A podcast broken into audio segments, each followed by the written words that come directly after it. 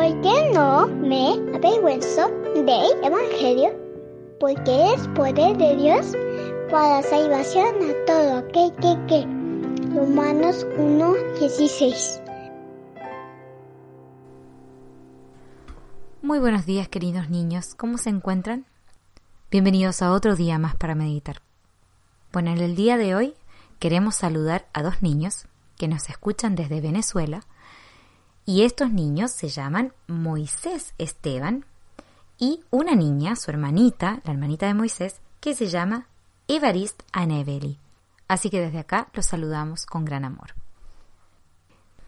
Niños, les tengo una pregunta. ¿Cómo le envían mensajes a alguien? Bueno, hoy en día tenemos métodos y medios rápidos y eficientes para esto. Podemos enviar un mensaje de texto o audio, un correo electrónico o simplemente realizar una llamada e incluso una videollamada. Seguro, muchos de nuestros oyentes se han comunicado recientemente con algún ser querido por estos medios. Bueno, les contaré, niños, que hace algunos años atrás las comunicaciones eran más lentas y tardaban su buen tiempo. A veces se enviaban cartas que recién llegaban al destinatario semanas o meses incluso después de su envío. Podemos darle gracias a Dios por permitir que hoy en día podamos enviar mensajes de forma rápida y efectiva y así estar comunicados unos con otros.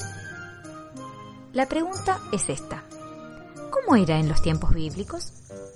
Sabemos que el apóstol Pablo escribió muchas cartas a las iglesias y a los creyentes, y éstas generalmente eran enviadas por mano de algún colaborador suyo.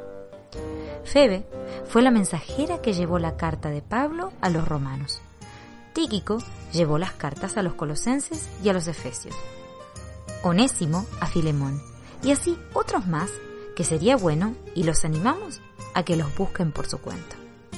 Antes no había aviones ni autos, así que los correos eran llevados por los portadores que se desplazaban a caballo, mula, camello o incluso a pie, corriendo de una ciudad a otra, y realizaban viajes que a menudo eran largos y peligrosos. Este método seguramente era utilizado para transportar mensajes de personas, congregaciones ciudades e incluso de reyes. Bueno, es el momento ahora para decirte, niño o niña, que sería bueno que si tienes una Biblia, puedas tenerla en el momento de escuchar. Así puedes buscar en ella los versículos para realizar mejor la meditación. Esta semana consideraremos a dos reyes que enviaron mensajes a un grupo particular de personas.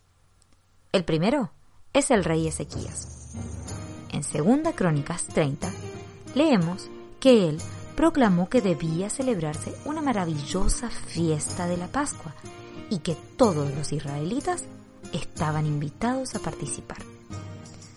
Él envió mensajeros por todo el país, pidiéndole al pueblo que viniera y adorara a Dios. Leemos. Los mensajeros corrieron de ciudad en ciudad, pero la mayoría de la gente simplemente se reía de los mensajeros y se burlaba de ellos. Sin embargo, algunos habitantes de Acer, Manasés y Zabulón se humillaron y fueron a Jerusalén.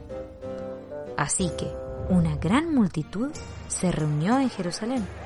Hubo gran alegría en la ciudad, porque en Jerusalén no se había presenciado una celebración como esta desde los días de Salomón hijo del rey David. Segundo libro de Crónicas 30, versículo 10, 11, 13 y 26. Si hubieses vivido en los tiempos del rey Ezequías, tú también habrías recibido una invitación para asistir a la Pascua. ¿No es triste que algunos israelitas se hayan reído y burlado de la invitación? Hoy en día sucede lo mismo con el maravilloso mensaje de salvación que Dios envía a través de sus mensajeros. Algunas personas se ríen y se burlan, mientras que pocas personas son las que reciben el mensaje del Evangelio y vienen a Jesús. Esperamos que tú seas uno de los que escuchó el mensaje y recibió a Cristo como su Salvador. En tal caso, serás como aquellos de Jerusalén que tuvieron gran alegría al recibir y aceptar la invitación. Ven hoy a Jesús.